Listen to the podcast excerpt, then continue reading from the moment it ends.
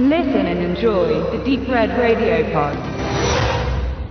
Eine Kreatur aus Werkzeugen, Ästen und einem Tierschädel verschafft sich mit Nachdruck Zugang zu einem Stall, in dem es auf ein verängstigtes Kalb trifft, welches wiederum in Ketten geschlagen aus seinem Verschlag gezogen wird, um unter größtmöglicher Kraftanstrengung von der Kreatur gleich einem Helikopter, ich meine das wörtlich, in die Luft gehoben wird, über Baumwipfel hinweg, zu einer entfernt liegenden Hütte, in der ein alter Mann samt junger Tochter schon sehnsüchtig wartet. Das Nutzvieh wird unsanft abgeladen. Die Kreatur wiederum speit dem alten Mann die Forderung entgegen, ihm eine neue Aufgabe zu geben.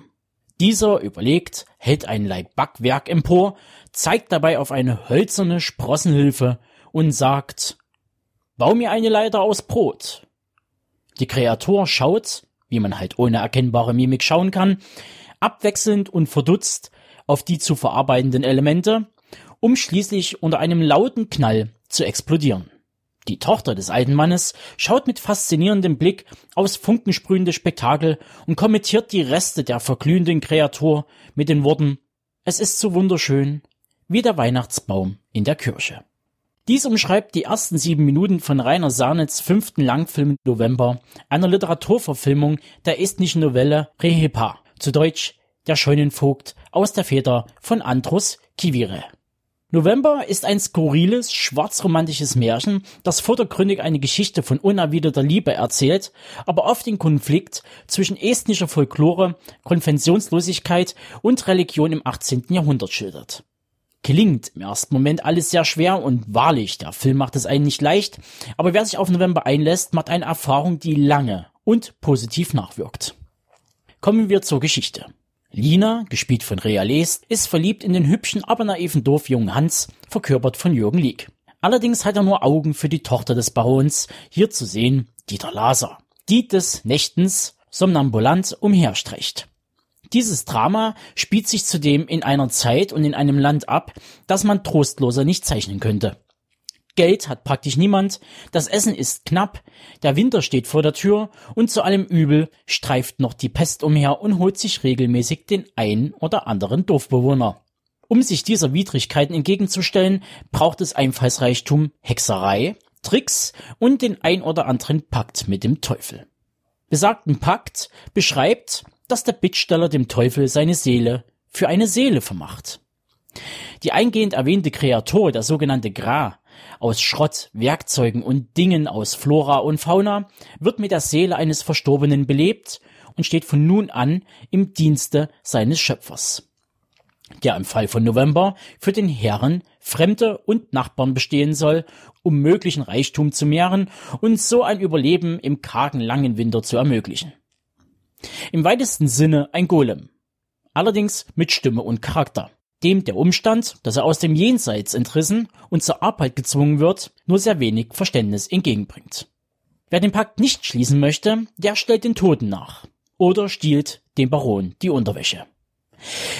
Die Menschen überleben, oder besser gesagt, sie erwehren sich des Todes. Und alles, was damit zusammenhängt. Mal mehr, mal weniger. Allerdings werde ich darauf jetzt nicht genauer eingehen. Worauf ich aber genauer eingehen möchte, ist die Symbolik im Film. Den Golem bzw. Kra habe ich erwähnt, ebenso den Teufel. Aber auch Magie spielt in diesem Film eine Rolle. Ähnlich vieler Ethnien dieser Welt lebt man vom und mit der Folklore und dem einhergehenden Kulturpraktiken wie Schamanismus, Paganismus und so weiter.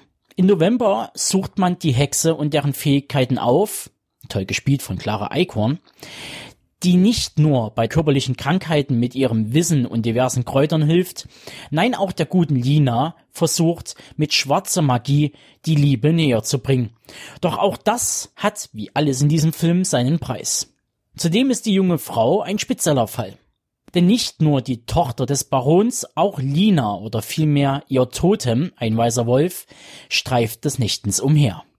Geht man jetzt von der Mystik zur Weltreligion, so kommt diese nicht einmal schlecht weg, sondern vielmehr ist es für die Dorfbewohner ein toleriertes Übel, dass man auf Geheiß und zum Gefallen des deutschen Barons nachkommt.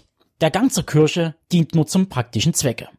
dass die Dorfbewohner die vermeintlich geschluckte Hostie nutzen, um daraus Projektile für die Jagd zu fertigen oder ganz niedere Triebe zu befriedigen, wie dem guten Herrn Jesu am Kreuz das Blattgold runterzukratzen. Im Grunde prallen hier zwei Welten aufeinander, die des Baron und seiner Tochter, die in Verschwendung ganz prätentiös und privilegiert leben und zum anderen die des estnischen Volkes, das von Beginn des 12. bis zum Ende des 20. Jahrhunderts fremdverwaltet, unterdrückt und der Auslebung der eigenen Identität untersagt, nur der Sinn nach einem besseren Leben steht und die wenige Lebenszeit nicht mit den Nachwehen der französischen Revolution, barockem Schnickschnack und Hofstaaterei verschwenden wollen. Rainer Sarnet verpackt den historischen Kontext mit der überwiegend liberalen Haltung der Esten zur eigenen Geschichte ohne jedoch in Selbstmitleid zu zerfließen und stattdessen mit seiner kritischen Haltung in beide Richtungen auszuholen. Repressalien von außen sind das eine, die Missgunst dem eigenen Gegenüber, Nachbarn und sogar der Familie sind das andere.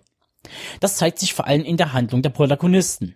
Die stehlen, lügen und nur in sehr, sehr raren Momenten zeigen sie so etwas wie Mitgefühl. Jedoch werden diese Regungen mit einem Wimpernschlag aus der Welt geschafft. Obendrein hält Sarnet einem Hieronymus Bosch gleich dem Publikum den Spiegel vor und zeigt die Menschheit in ihrer hässlichsten Form.